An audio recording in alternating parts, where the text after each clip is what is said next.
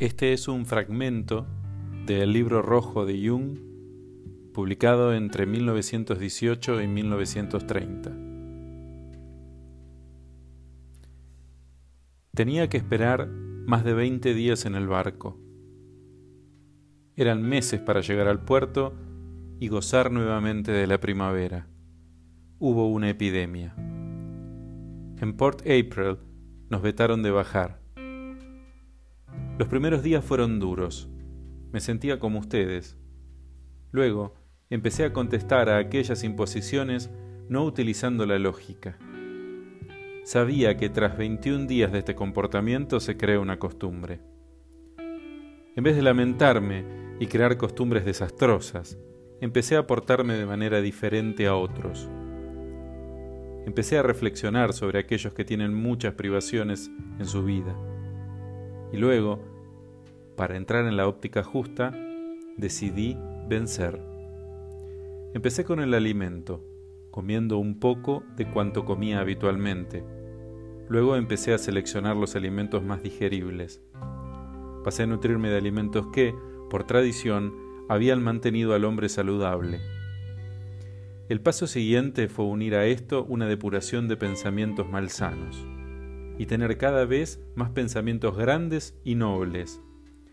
Me puse a leer al menos una página cada día de un libro que no conocía.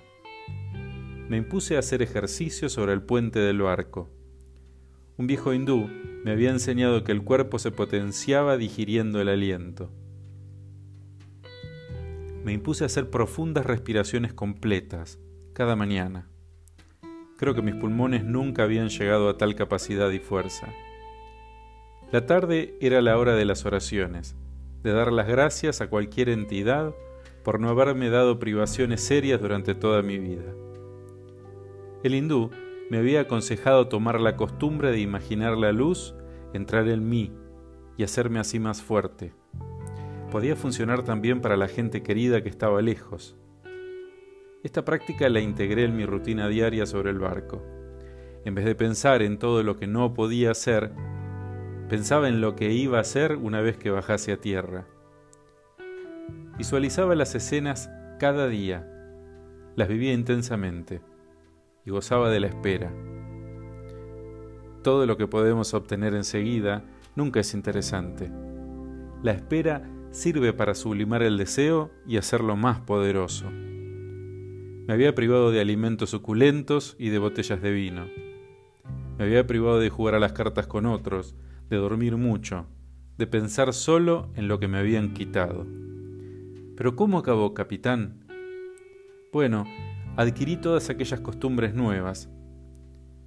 Me dejaron bajar después de más tiempo del previsto, como le puede acontecer al mundo en cualquier momento y hay que estar preparados.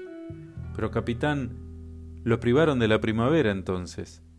Sí, aquel año me privaron de la primavera y de muchas cosas más.